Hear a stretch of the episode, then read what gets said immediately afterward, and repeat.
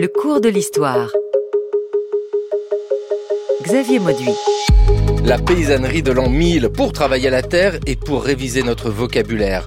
Arère, charrue, soc, glèbe, servage, jachère, assolement triennal. Le temps des laboureurs est-il un monde sans ressources? Travailler la terre, jachère à quoi?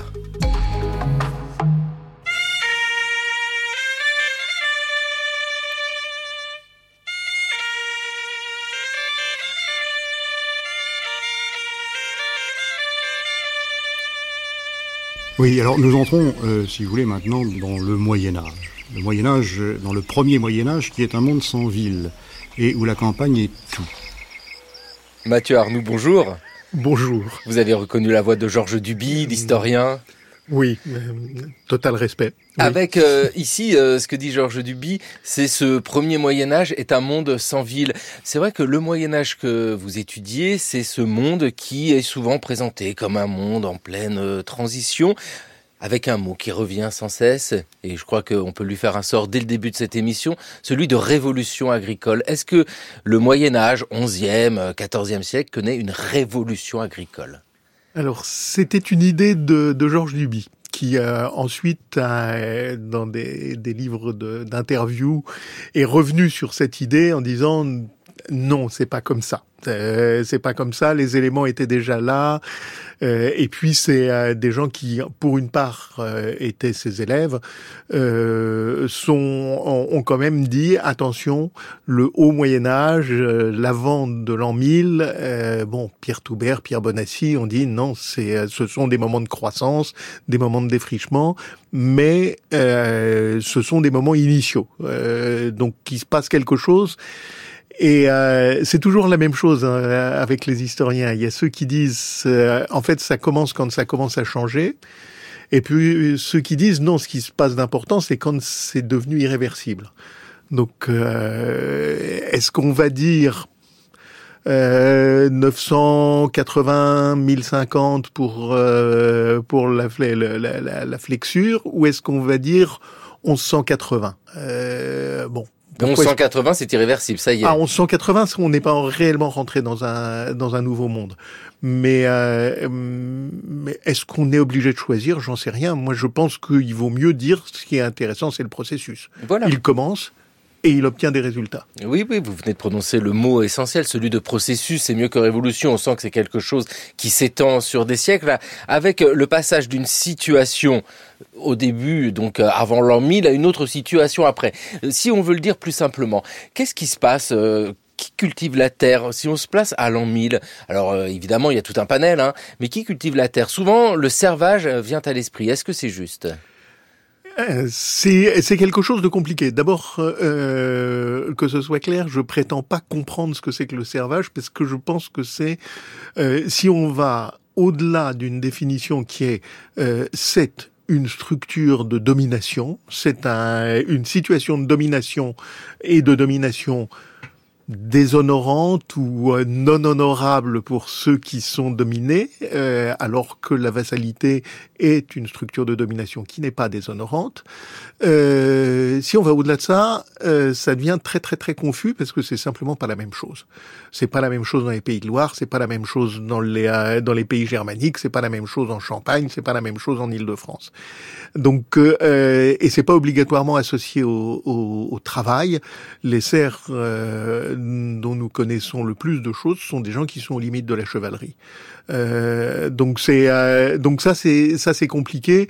Par contre, il y a absolument aucun doute qu'il y a des contraintes sur le travail qu'il y ait servage ou qu'il n'y ait pas servage, ça c'est le régime seigneurial qui veut ça. Le régime seigneurial avec un paysan attaché à sa terre, mais vous le dites avec justesse, Mathieu Arnoux, ce n'est pas partout pareil. Si on va en Normandie, euh, des serfs, il y en a peu. Il y en a pas. Il y en a, pas, du pas. tout. Euh, on ne sait pas depuis quand, parce qu'il devait y en avoir juste avant.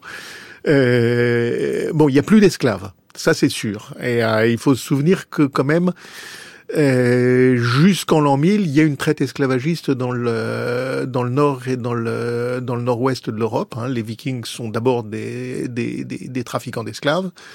Euh, ça, ça disparaît. Ça disparaît radicalement. Il y en a plus. Hein. Donc moi, à ma connaissance. Il y a un esclave vendu sur le port de Rouen vers 1015 et puis c'est tout. c'est fini. Et, donc, euh, et puis, par contre, il va en rester en Méditerranée. C'est ça, c'est la Méditerranée est esclavagiste, mais le nord de l'Europe ne l'est plus à partir du XIIe siècle, début ou fin selon les les régions. Donc, paysannerie libre, pas complètement libre. Et puis, Pierre Bonassi nous disait euh, des paysans sur les routes partout partout qui, qui vont, qui viennent, qui se déplacent. Euh, ça depuis le depuis l'époque carolingienne. Euh, donc pas si attaché que ça à la terre. c'est ça, hein, c'est l'image que nous avons de paysans qui ne peuvent pas partir.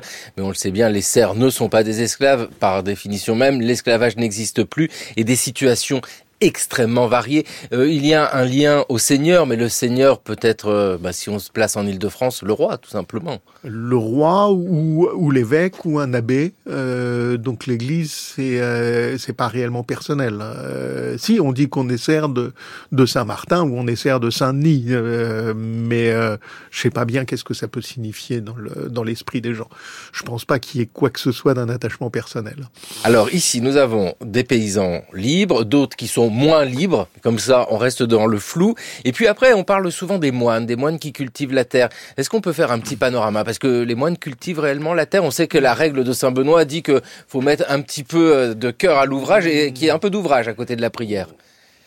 Alors on va on va essayer de rendre la chose euh, un peu confuse. D'abord, euh, bon, on va dire des clercs, les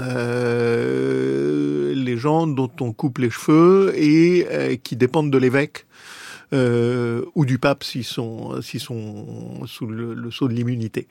Euh, il y a là-dedans des moines qui obéissent à la règle de Saint Benoît, qui disent il y a quelque chose qui s'appelle le pouce. Au pouce, ça veut dire le travail. Bon, sauf que dire la messe, c'est du travail. Donc, euh, donc ça oblige à élargir un petit peu, recopier les textes, c'est du travail et nous sommes tout à fait d'accord avec ça. Euh, et puis il y a des chanoines, c'est-à-dire des clercs qui vivent en communauté et qui, dans la plupart des cas, sont des prêtres. Bon, c'est une autre forme. Puis il y a des ermites qui vivent tout seuls. Et puis il y a des gens dont on ne sait pas qui ils sont, qui vivent ensemble et euh, dont on apprend l'existence quand on va les transformer au choix en chanoine ou en moine. Bon. Euh, Là-dedans, il y a euh, alors il faut un petit peu renier un grand mythe qui est de dire c'est les cisterciens qui ont tout inventé. Euh, parce qu'il y a une expérience euh, extraordinairement bizarre qui est celle de Grandmont, euh, des clercs qui vivent ensemble, dont le but est absolument, ils ont très clairement travaillé à leur propre disparition puisqu'ils s'interdisent de conserver des archives de quoi que ce soit. Euh, ils ont une règle disant euh, vous ne posséderez pas de terre et le meilleur moyen de ne pas posséder de terre, c'est de ne pas posséder de texte disant que vous avez des terres et euh, vous ferez ce qu'il faut pour que les paysans vous acceptent à leur côté. Et euh, pour être pauvre, c'est très simple, vous vivrez comme les paysans, dans des cabanes et dans la boue. Bon. Euh, c'est l'enfer pour l'historien, hein. il, il, reste aucune trace. Il reste quasiment aucune trace. Il y a, il y a euh, peut-être deux ou trois, euh, ce qu'on appelle des selles, des, petits, des grosses cellules. Euh, alors c'est un, c'est un mouvement qui est dirigé par les frères convers, donc par des gens qui sont théoriquement des laïcs. Euh, mais on dit les prêtres, s'ils font la seule chose importante, ils prient.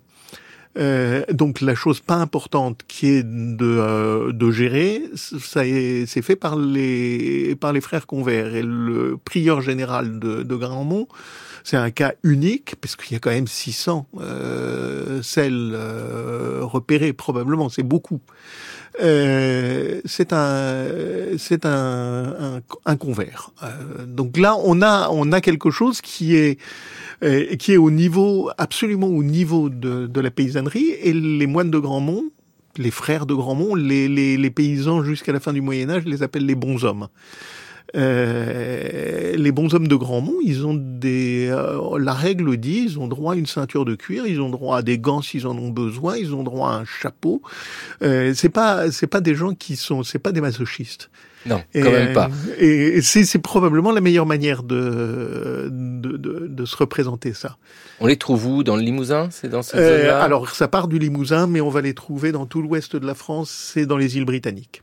Bon, nous cherchons qui cultive la terre. Alors c'est vrai que nous avons nos paysans libres et nos paysans sous domination. Nous l'avons vu pour les clercs. Alors là, ça prend plein de formes possibles et c'est important hein, de le rappeler. Est-ce qu'on pourrait dire, Mathieu Arnoux, que ceux qui ne travaillent pas, ce sont les seigneurs? Au moins là, on est tranquille, non? Euh, Oui, là, les seigneurs sont euh, sont, priori sont, sont, prioritairement euh, voués à ne pas travailler. Voilà, comme ça, au moins on est tranquille, on sait qui ne travaille pas la terre. Ce sont des sociétés euh, rurales particulièrement rural, faut le rappeler euh, sans cesse, avec, euh, et vous l'avez utilisé tout à l'heure euh, comme mot, l'idée de conquérir de nouvelles terres. Il faut défricher des forêts. Le mouvement de défrichement, on se situe à quel moment? Alors, à nouveau, complication. quand on est quand, quand on est en Île-de-France, en Picardie, euh, une bonne partie des pays de Loire, on a des actes qui disent, voilà, on a défriché, on a installé des paysans, ils sont venus, il y a tant de tant d'unités de mesure de terre qui ont été données. Bon, ça c'est euh, et on est, on part du milieu du XIe siècle et ça va jusqu'au jusqu'au début du XIIIe. Euh, J'ai longuement travaillé sur la Normandie, quasiment rien, quasiment rien, mais on voit euh, on, voit dans les documents des forêts qui disparaissent. Pas d'acte. On ne sait pas. Euh, donc, qu'est-ce que ça veut dire? Ça veut dire qu'on passe en dessous du seuil de l'écrit et que probablement ce sont les communautés qui sont à l'œuvre, pas les seigneurs. Euh, autour de Paris, c'est les seigneurs. là, c'est clair. Enfin, c'est les seigneurs qui donnent l'autorisation. c'est pas les seigneurs qui défrichent. alors, on parle je dirais, on parle de millions d'hectares. Hein. Euh, et euh, il faut pas oublier, il y avait un, euh, un texte du 19e siècle dit euh, pour un hectare, 10 hommes costauds, 19e siècle, mais ils n'ont pas de, ils pas de dynamite, ils n'ont pas de machine. Trois mois de travail. Bon, on parle de millions d'hectares. Donc, qu'est-ce que ça veut dire? Ça veut dire qu'ils ont trouvé des organisations collectives pour permettre de faire ça. Et que en particulier, c'est l'une des hypothèses, ces champs qui ont des formes si bizarres, hein, c'est les lanières très allongées, c'est la manière la plus équitable de diviser la pièce de, terre qu'on vient de, de défricher. Ouais, parce qu'on dit défricher, c'est bien sympathique. Un hein. coupé en arbre, on peut voir ce que c'est, mais dessoucher. Dessoucher. Tous ceux qui ont essayé ont de mauvais souvenirs. Et donc, d'où l'importance de cet instrument qu'on voit absolument partout, qui qu'on appelle nous, qu'on pourrait appeler une binette, une houe qui est euh, une euh, deux crocs d'un côté, une une lame de l'autre, qui est l'instrument qui permet de dessoucher, de couper les racines. Oui. Et, là, il y a un aspect métallurgique, peut-être sur lequel on reviendra. C'est c'est une paysannerie très très très bien armée en en choses qui coupent et qui piquent.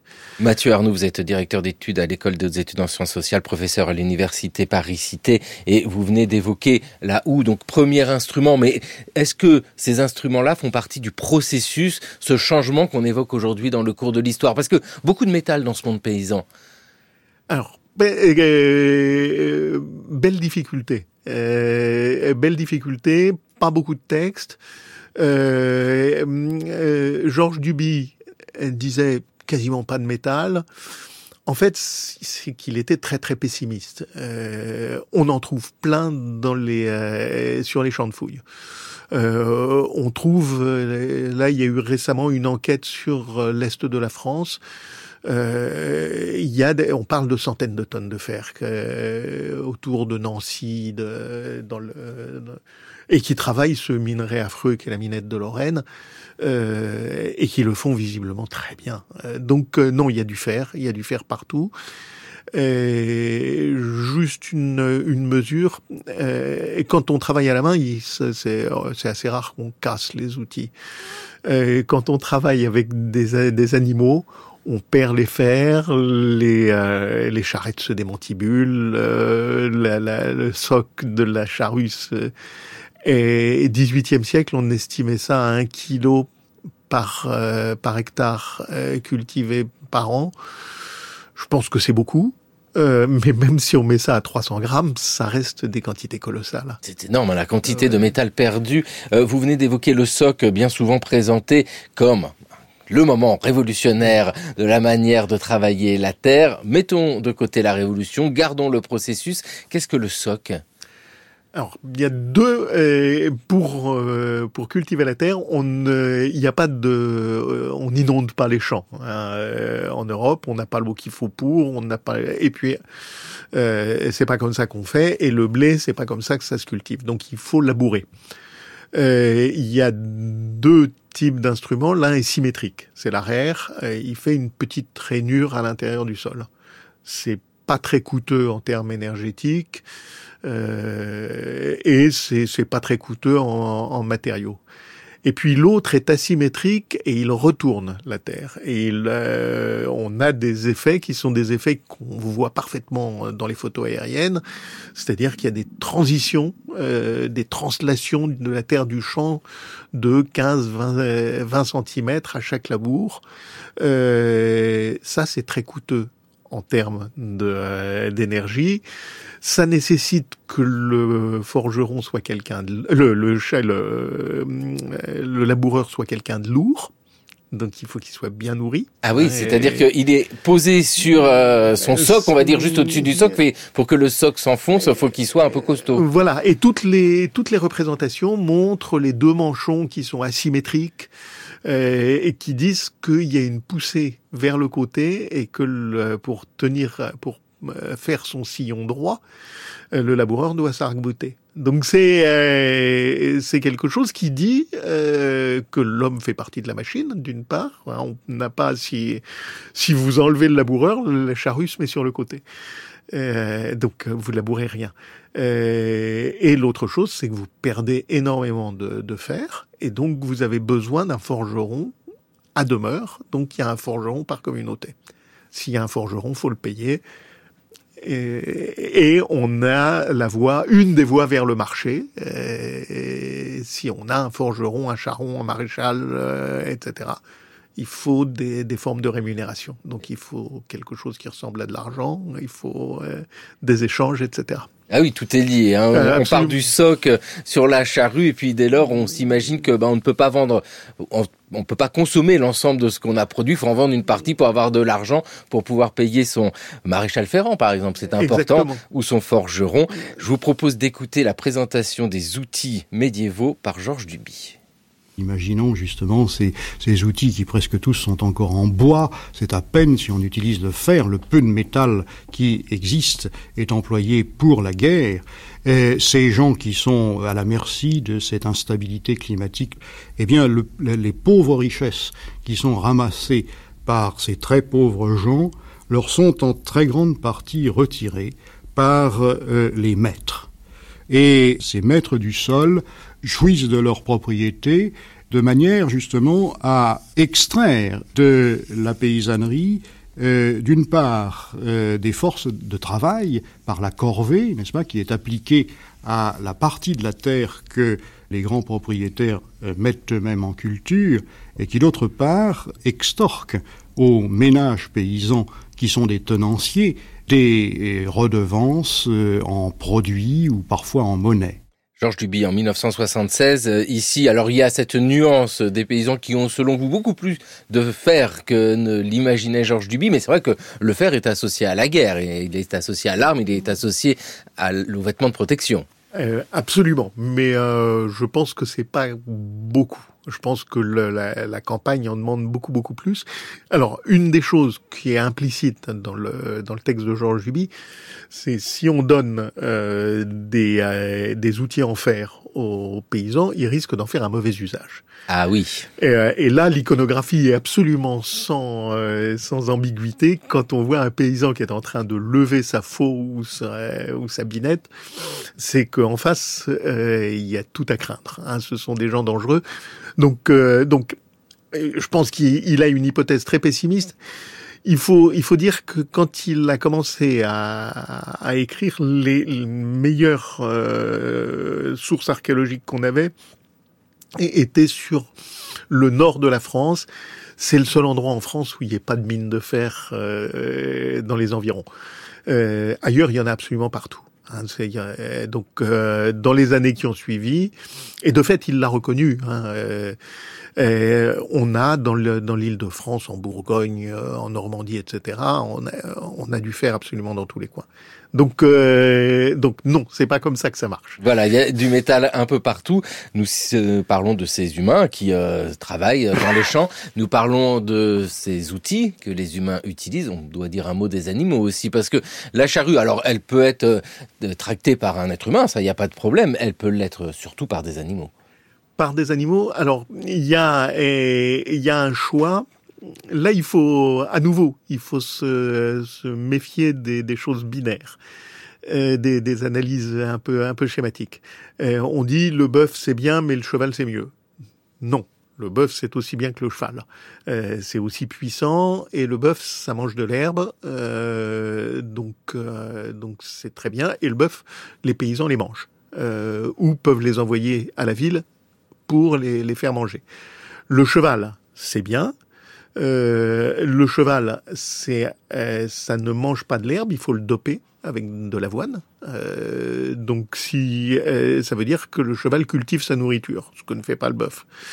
Euh, ce qui est d'important, c'est que le bœuf, il fait, il fait 4, 5, 6 km heure au maximum dans ses pointes de vitesse les plus extrêmes. si vous avez un champ à 3 km, ça va pas être très bon.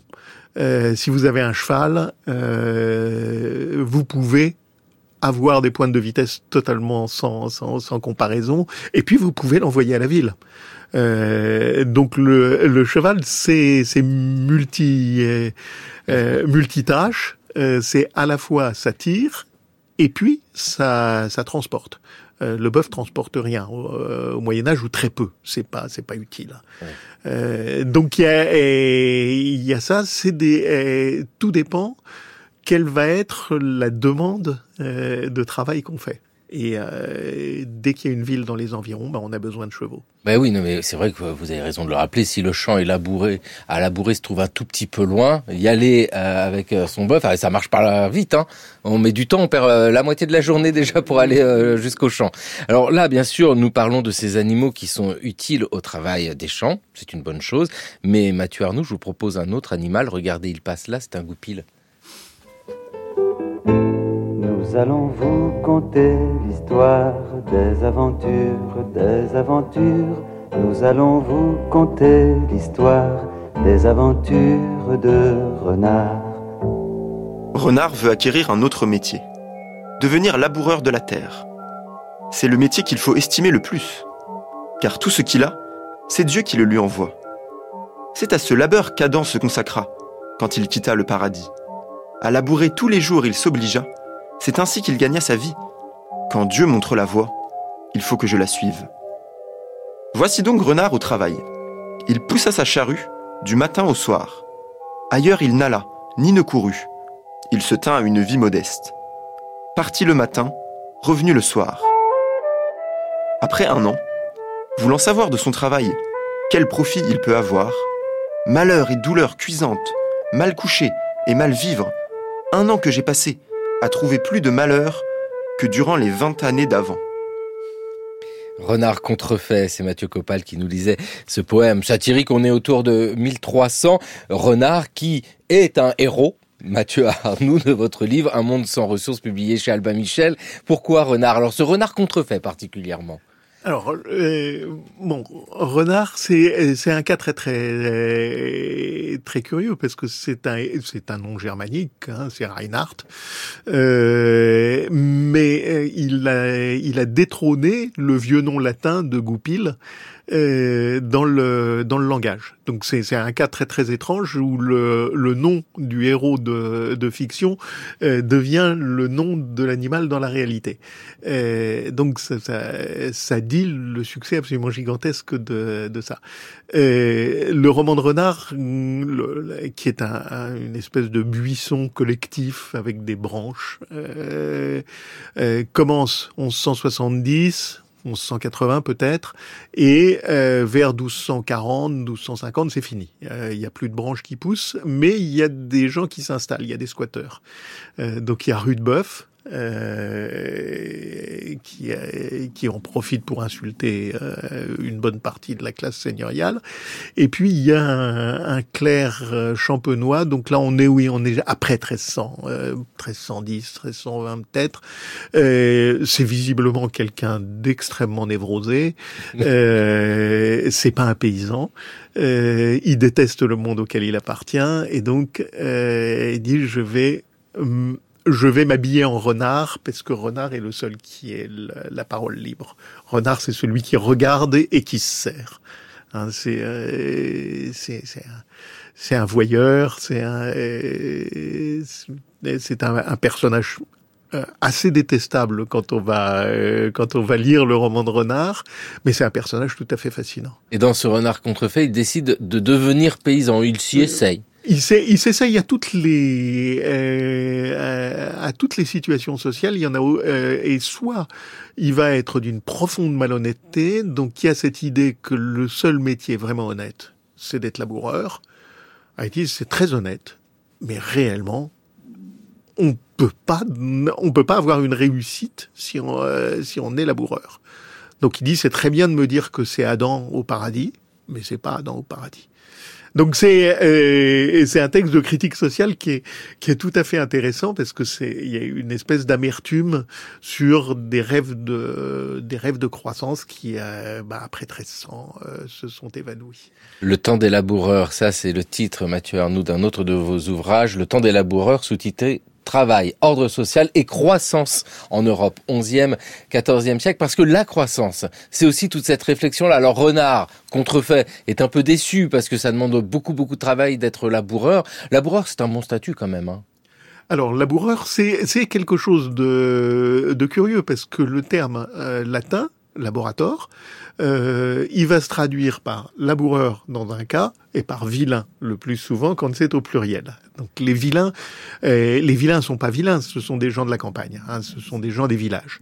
Euh, mais quand même, euh, ils sont vilains, euh, ils sont laids. Euh, ils puent, ils sont et puis mais mais c'est très ambigu parce que les les vilains dans les chansons de geste sont des gens très costauds, très euh, ils ont des des bras et des jambes euh, épais et ils cognent. Euh, donc c'est euh, c'est un point euh, qu'il faut qui peut-être euh, aujourd'hui peut nous paraître intéressant, c'est ils sont à la fois des gens justes, le fruit de leurs efforts est loyalement acquis par ce travail au contact de la nature, mais sont des gens qu'il faut pas chercher, et en particulier quand ils pensent qu'on leur fait une injustice, là, ils sont capables de devenir méchants. Et à ce moment-là, euh, ils ont pas, ils prennent pas d'épée, hein, et ils prennent des massues. Euh, dans, dans tous les textes, on voit, ils tapent à coups de massue. Et euh, bah, ça fait mal quand même. hein. Et, et ils sont très nombreux. Et ils sont très très nombreux. Ouais, donc c'est vilain, c'est euh, parce que dans cette euh, lecture sociale que nous pouvons avoir de ce monde paysan, il y a vraiment cette grande variété, variété de statuts, variété régionale. Hein, pour insister là-dessus, on ne peut pas généraliser. Et puis toujours cette grande question du Moyen Âge, c'est ce temps long, c'est cette évolution. On ne peut pas résumer toute cette euh, période en un point donné. Euh, c'est compliqué parce que vous l'avez euh, expliqué, il y a quand même, euh, en disant Adam, euh, vous l'avez évoqué, il y a quand même une lecture religieuse à avoir de tout cela. La lecture religieuse, c'est la gloire de, travail, de travailler la terre. Ce n'est pas rien. Et il y a comme un contraste ici entre ce que vous nous dites de ces vilains qui font peur et puis ce sont eux quand même qui travaillent, qui font pousser le blé. Bah, c'est le, le, il y a un pacte dans cette histoire. Il y a un pacte de la croissance, euh, et euh, on le trouve le mieux exprimé dans les textes sur les trois ordres qui disent attention, il faut qu'ils soient correctement nourris. Hein. Il faut, faut pas qu'ils prétendent à être, à avoir des beaux habits. Il faut pas qu'ils prétendent à avoir des, des, des mets de luxe, des choses venues d'ailleurs. Mais, mais il faut qu'ils soient nourris quand même. c'est absolument indispensable. Et euh, le, de ce, de, de, de ce point de vue-là, euh, on a euh, quelque chose, on voit qu'il y a une, qu'il y a une hausse des conditions de vie. C'est, les, les euh, la taille des, la taille des assiettes augmente, la taille, le, le, quand on a des maisons qui sont conservées en élévation, elles sont plus hautes. Donc ces gens sont un peu plus, mais faut pas exagérer. Et, euh, donc l'autre chose, c'est on leur donne aussi la possibilité d'avoir leur moment de gloire. Hein. Rappelle cette, ce, vitrail extraordinaire dans la nef de la cathédrale de Chartres, les laboureurs de Nogent, qui est un des Nogent qui est à la sortie de, Chartres. Il y a un laboureur avec sa charrue, son cheval, euh, qui est magnifique entre deux figures de la noblesse. Euh, donc ces gens ont quand même des ambitions sociales. Et ça, ça peut pas aller très loin. La ambition sociale qui parfois leur permet de quitter ce monde paysan. Rudebeuf.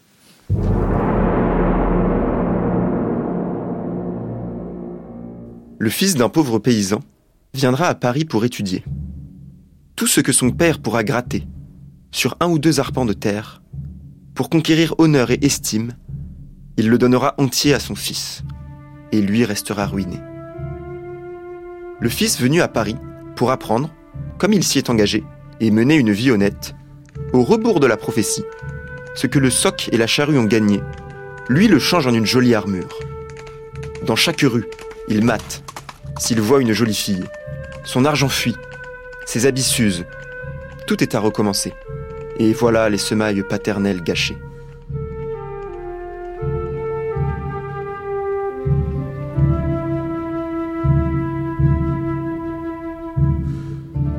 le dit de l'Université de Paris par Rudebeuf, une lecture par Mathieu Copal. Ici, euh, un texte 13e euh, siècle, hein, c'est ça avec on, est, on est dernier tiers du 13e siècle.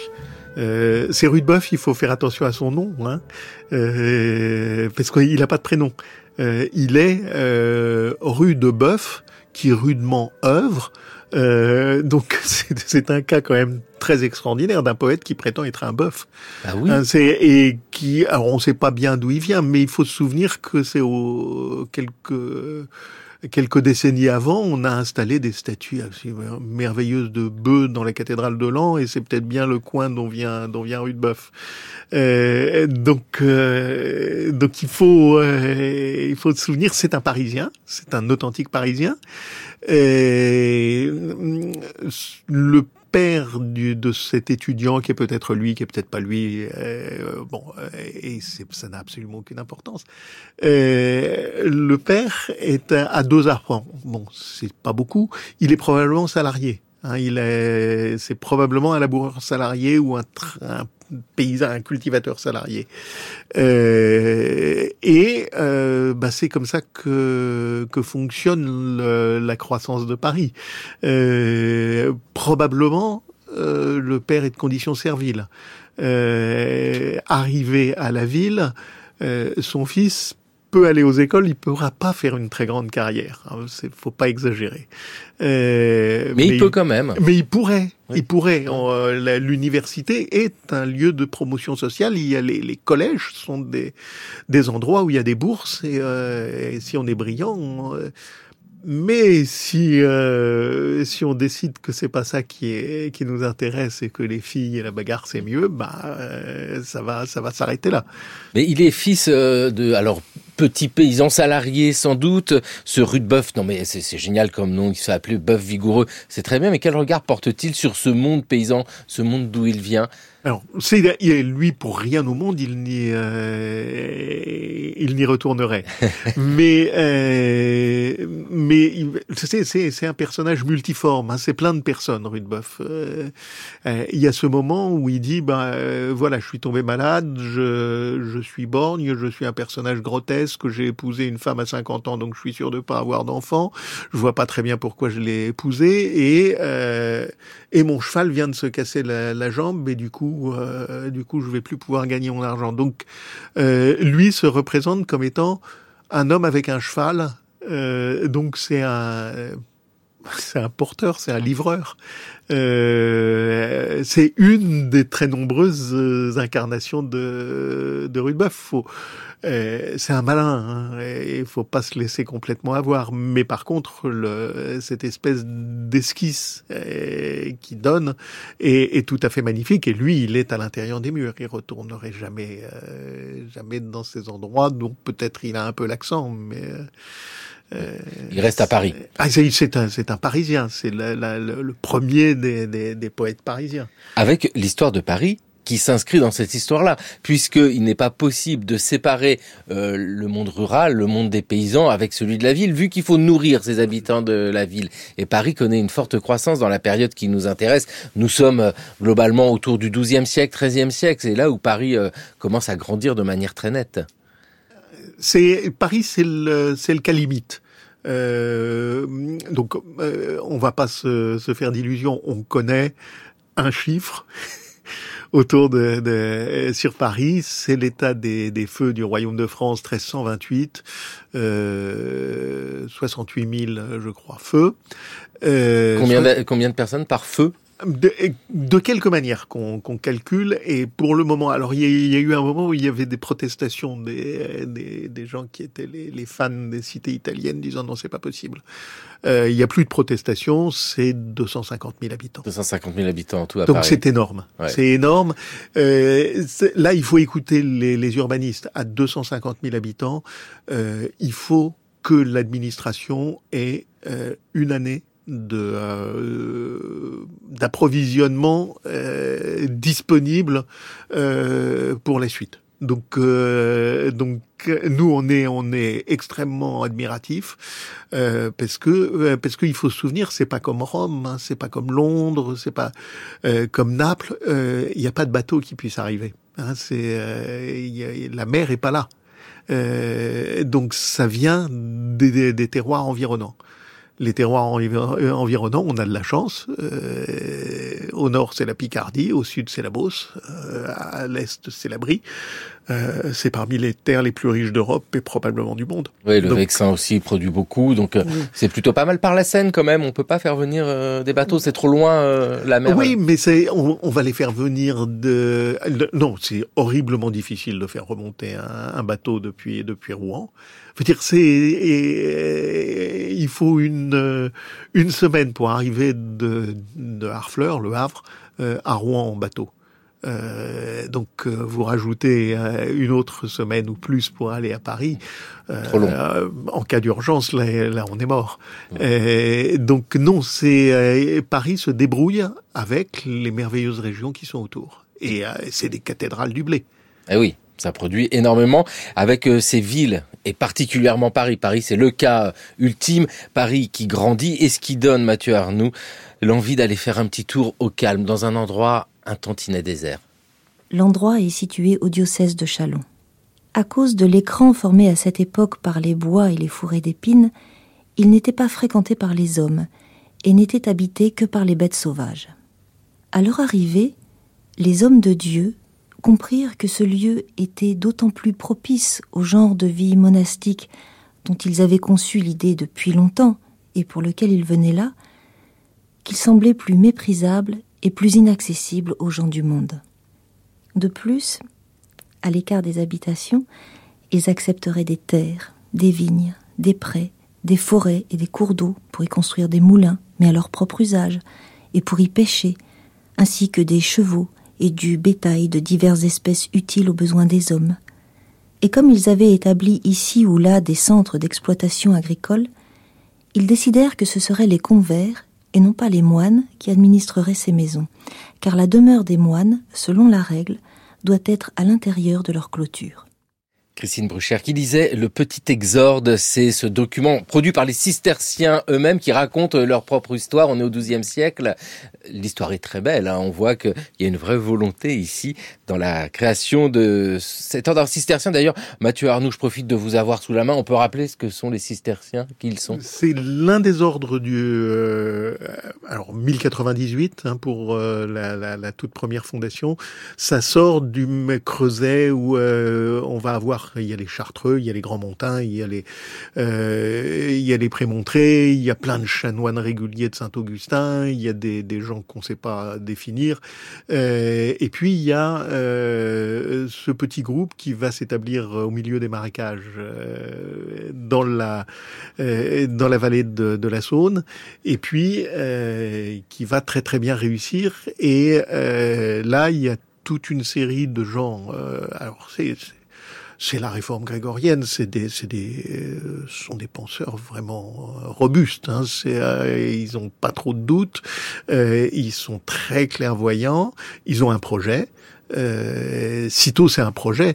Euh, ce que Citeau dit de, de, de lui-même, c'est euh, c'est ce qu'un un grand entrepreneur euh, californien dirait de lui-même après sa réussite. C'est euh, je l'ai fait, j'étais le plus fort et je l'ai emporté. C'est c'est magnifique à, à, lire. Et puis l'achèvement est, euh, euh, extrêmement impressionnant. Ce sont parmi les plus beaux lieux qu'on puisse trouver qui soient restés du Moyen Âge. Je veux dire Fontenay ou euh, les, les, les, sœurs provençales, Sénangue, Sylvacane, le Toronnais, c'est des, des endroits absolument magnifiques de là à ce qu'on nous les vende comme étant des pauvres, euh, non. non. non, on va pas, on va pas aller par là. Ce sont des gens qui ont extraordinairement bien réussi parce qu'ils ont tout fait pour ça. Et il y a tellement de gens qui font tout pour ça et qui ratent que euh, on, va les admirer pour ce qu'ils méritent de pour ce qu'ils méritent d'être admirés. Et puis ils sont portés par une figure majeure, Bernard de Clairvaux. Alors là, renom, c'est formidable, cet ordre cistercien avec une préoccupation pour mettre en valeur les terres. Alors qu'est-ce que l'on doit aux cisterciens? Dites-nous, euh, Mathieu Arnoux, parce que on l'a évoqué, ces moines on les imagine euh, cultivateurs, jardiniers. C'est plus complexe. Vous avez utilisé tout à l'heure le mot de moines convers. Qui sont ces moines convers? Sont des laïcs, c'est ça? Alors, c'est le, on, a ça depuis le XIe siècle. On l'a pour la Chartreuse, on l'a pour les pour Grandmont il y a des moines qu'on va appeler chez les cisterciens des moines de cœur, euh, qu'on va appeler les, euh, les, les, les, frères euh, qui sont prêtres, qui sont dont la tâche fondamentale est de prier et de chanter. Point. Euh, et puis il y a des gens qui veulent être associés à l'aventure et dans les premières, euh, dans les premières décennies de Citeaux, euh, c'est une élite. Hein, ce sont alors ils arrivent avec des biens, ils arrivent avec des moulins en particulier. Ce sont des, des, des spécialistes de choses techniques, et on va leur déléguer la gestion des choses techniques. Et donc, euh, mais très très tôt, euh, Citeaux dit une abbaye, c'est une abbaye avec une clôture. Euh, à l'intérieur de la clôture règne la règle de Saint-Benoît, mais dès les années 1130, on dit attention, on, quand il y a des salariés, on ne fait pas jeûner des salariés parce que ça n'est pas dans leur contrat. Euh, ça veut dire qu'il y a des salariés à l'intérieur des, des, couvents pour construire les couvents. C'est pas les cisterciens qui font ces, ces merveilles, ce sont des gens payés. Euh, et puis il y a ce qu'on appelle les granges c'est pas eux qui les inventent. Hein, le, le, le, mot existe avant eux. Euh, ce sont des, euh, des, espèces, des, des, lieux de fixation des terroirs où on va avoir à la fois de l'entrepôt pour les, euh, pour les graines et euh, des terres et des animaux, et ce sont des lieux qui jouent un rôle absolument fondamental dans la circulation des produits. Et ce que font les cisterciens, qui est là et est absolument stupéfiant, c'est de couvrir l'Europe d'un réseau euh, avec une espèce d'algorithme, en disant voilà entre deux abbayes cisterciennes, il y a euh, un ou deux jours de, de, marche à pied. Entre une abbaye et ses granges, il peut pas y avoir plus d'un jour de. Entre une abbaye de chanoines prémontrés qui sont les, les, les, petits frères des cisterciens et une abbaye de chanoines de, de moines cisterciens, il peut pas y avoir moins de temps, euh, etc. Donc c'est une espèce d'algorithme. Euh, ça fait que bah, euh, fin 12e, il y en a depuis le depuis les Balkans jusqu'à l'Irlande, depuis la Suède jusqu'à l'Andalousie, enfin pas l'Andalousie, non, euh, la Castille, euh, et euh, ils se réunissent tous les ans le 14 septembre. Euh, donc ceux qui sont très très loin peuvent venir une fois tous les deux ans. Ils ont, s'ils viennent pas, ils ont besoin de mots d'excuses. Alors il y a le mot d'excuse parce que les Tatars sont dans la région. On dit ça c'est euh, on bonne excuse, une bonne excuse, euh, ou parce qu'on est trop pauvre. Euh, c'est aussi une excuse, mais il faut qu'ils viennent. Et puis euh, quand même, sitôt avec bon 300 abbés donc on dit à la, très vite, on dit on vient seul. On vient pas à deux, on vient sûrement pas à trois. Euh, on vient seul et avec un cheval. Euh, il y a cinq abbés qui sont les quatre filles plus l'abbé de Savigny ont droit à venir avec une personne et deux chevaux ou trois chevaux, pas plus. Et puis, euh, détail magnifique, hein, il est interdit d'aller acheter pour les cisterciens d'aller acheter des truites euh, dans le lac d'Annecy euh, à partir de la Madeleine, donc à partir de la fin juillet, parce que les truites sont réservées pour euh, le, le chapitre général. Hein, elles vont être expédiées au chapitre général, donc euh, il faut imaginer des, charrettes de truites euh, qui vont vers Citeaux, donc ça fait quand même, euh, on dire, Annecy, Annecy, Dijon, ça fait loin. Hein. Loin, oui. et Mâcon plutôt. Et donc c'est des choses qui, on se dit, c'est une merveille de gestion. Ce sont des gens qui inventent complètement la gestion entrepreneuriale. De fait, c'est un, objet qui fascine les, historiens américains de la gestion, du, management. Et est-ce qu'il transforme la manière de cultiver la terre alors? Parce que les granges euh, monastiques, c'est vrai que ça c'est de, la gestion. Cette idée de grange monastique, vous nous l'avez dit, qui se trouve partout sur le territoire avec des réserves, comme ça on peut envoyer tout, c'est formidable. Mais est-ce que la manière de produire change? Alors la manière de produire change parce que euh, on va on va utiliser le, le, le terme managérial. Euh, à quoi ça sert le chapitre général? Ça sert à repérer les bonnes pratiques. Et ensuite, on va euh, répandre les bonnes pratiques. Donc, ils, ils innovent pas. C'est pas, il y a pas, un, y a pas un service de recherche et développement dans, dans Cito. Il y a par contre une capacité à dire tiens, là, les paysans font ça, mais c'est une très bonne idée. On va sélectionner, regarder, diffuser. Euh, donc, euh, bah, c'est euh, autour de Paris, c'est du blé. Du blé, du blé, du blé, du blé. pour les Vaux-de-Cernay, donc actuellement quasiment sous l'université de, de Saclay, on a des, on, a des, des rendements. C'est les rendements du bio actuel. D'accord. donc ils font ils, ils, font entre 8 et 10 euh, grains par euh, euh, par grain semé. C'est beaucoup. C'est euh, c'est réellement beaucoup. Euh, donc ça c'est ça c'est très très remarquable. Et puis vous êtes dans le Jura autour de Lons-le-Saunier, ils font du sel. et puis à Citeaux, bah il faut se souvenir des noms des granges de Citeaux. Hein.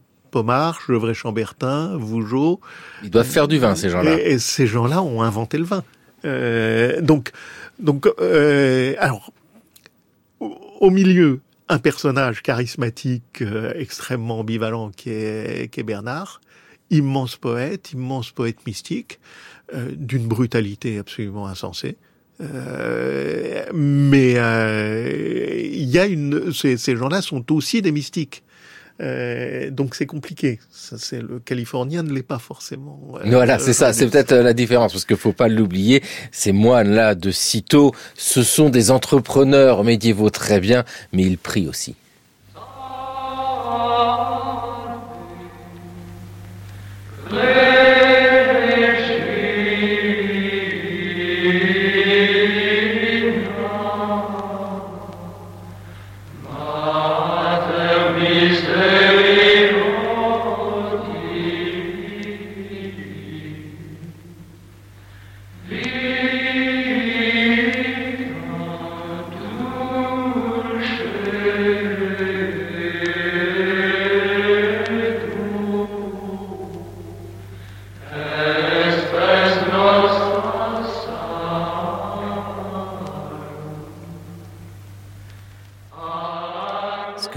D'entendre est une rareté, enregistrement de 1948 du Salvé cistercien, mais tel qu'il était chanté avant l'adoption de l'antiphonaire et du graduel, la revisite du XXe siècle.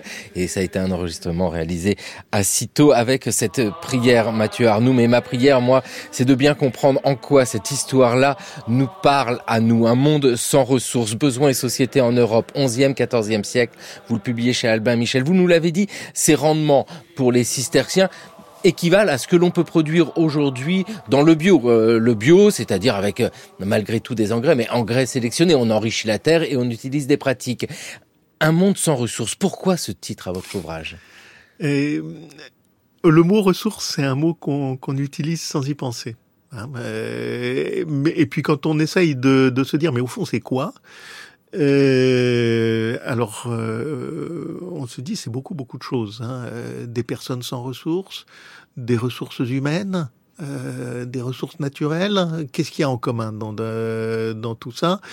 Euh, Ce qu'il y a en commun, c'est que ce sens-là, qui est celui par le qui, qui nous est resté, ben, il date de la de la révolution industrielle. Euh, il dit les trucs qui sont là et qui attendent qu'on s'en serve.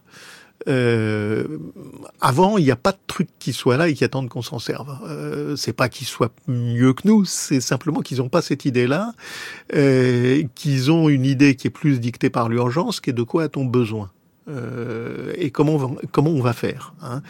Et euh, ressources, il faut quand même se souvenir que c'est le doublé linguistique de résurrection. Euh, ressurgir.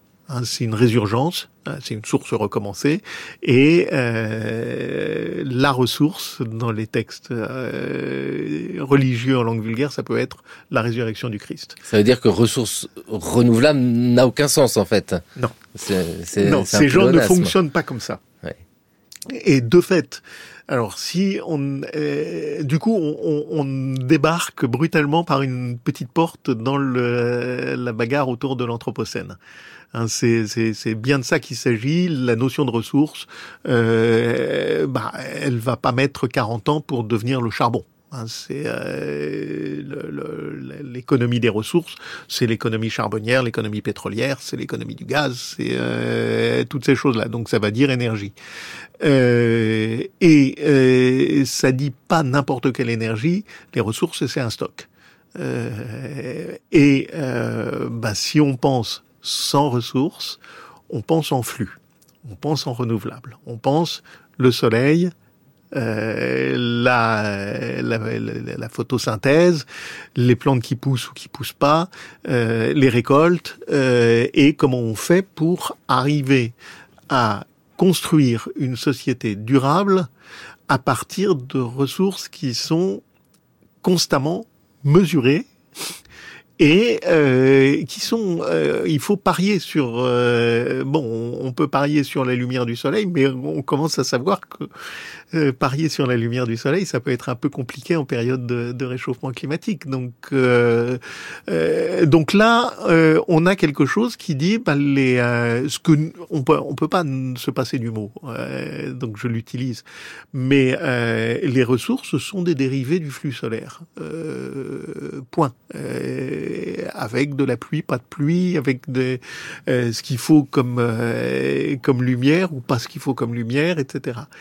Et à ce moment-là, c'est un type radicalement différent de société. C'est euh, du coup le Moyen Âge, c'est intéressant parce que euh, ça nous dit comment avant nous on s'est débrouillé pour faire ça, euh, alors que euh, nous sommes quand même beaucoup à être conscients qu'il faudrait aller vers ça mais peut-être sans déperdition de, de, tout ce que nous avons. Et puis avec euh, cet exemple du passé pour réfléchir au présent, comme toujours, euh, le bio, et vous venez de nous le dire quand même, euh, belle production, mais Paris 250 000 habitants.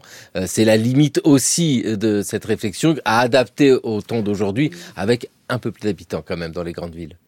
Voilà, donc euh, 12 millions bah oui, euh, 12 millions. Alors, euh, on va dire 500 000 habitants euh, si on met Paris plus euh, l'entourage de Paris et euh, et des euh, des campagnes quand quand on lit les textes qui sont un petit peu dédaignés aujourd'hui, par exemple sur l'abbaye de Compiègne, les quantités de blé qui sont là-dedans sont absolument phénoménales Ouais. On, l'unité de l'unité de compte, euh, c'est le MUI. Un MUI, c'est 18 hectolitres. Euh, 1800 litres de plus d'un mètre cube. Hein, c'est, c'est beaucoup, beaucoup, beaucoup de, de choses. Ce qui signifie que 11e, 14e siècle, je reprends les limites chronologiques de votre ouvrage Mathieu Arnaud, Un monde sans ressources, il y avait d'énormes productions de blé avec bah, les ressources au sens de bah quoi un peu de soleil euh, de l'eau et puis du bois aussi euh, du charbon. C'est une réflexion pour les temps d'aujourd'hui de réfléchir à ce qui s'est passé dans ce Moyen Âge. Merci vivement à vous de nous avoir présenté ce monde paysan du temps des laboureurs jusqu'à ce monde sans ressources. Merci beaucoup Mathieu Arnaud merci beaucoup. Il est temps pour nous de retrouver Gérard Noiriel. C'est le pourquoi du comment.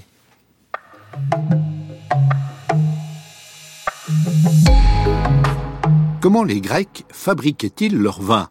En 1857, Louis Pasteur a démontré que les levures étaient responsables de la fermentation en produisant de l'alcool à partir du sucre.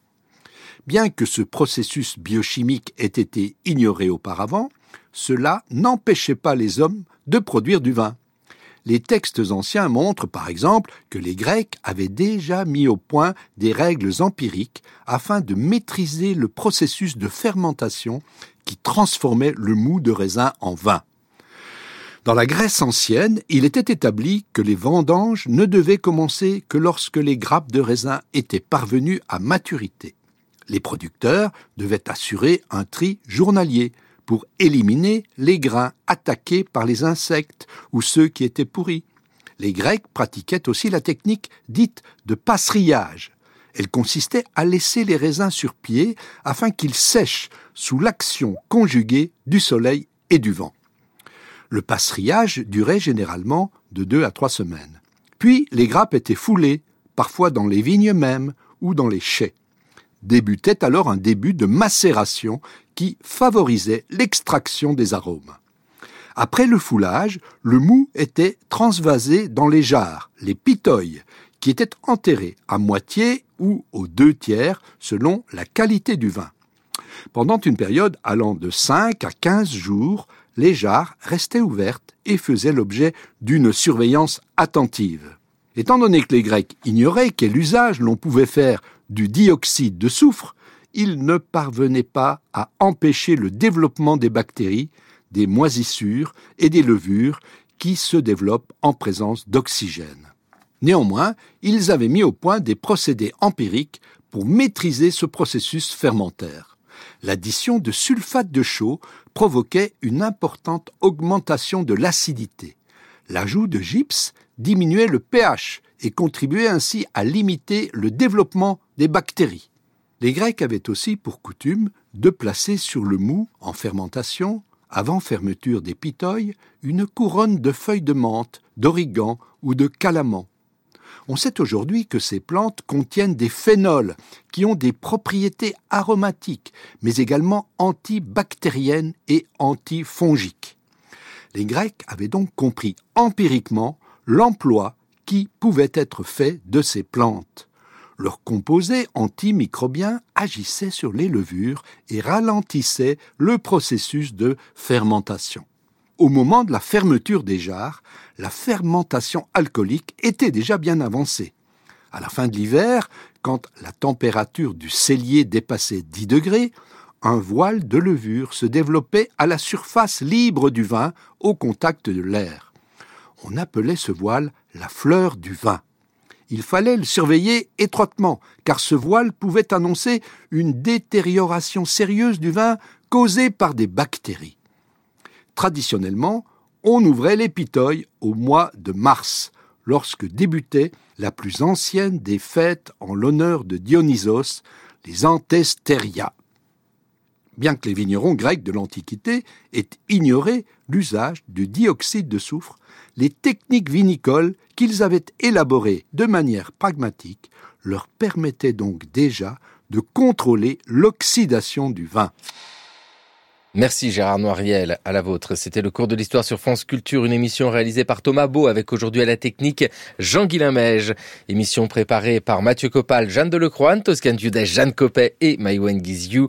Le cours de l'histoire est à écouter, à podcaster sur franceculture.fr et l'appli Radio France. C'est un gueux qui possède le château. Quoi? Un gueux Quoi, un gueux? J'en prie, Jean-Pierre aussi est un gueux, ça n'empêche pas d'être un mari sympa. Lui, un gueux Oh Quoi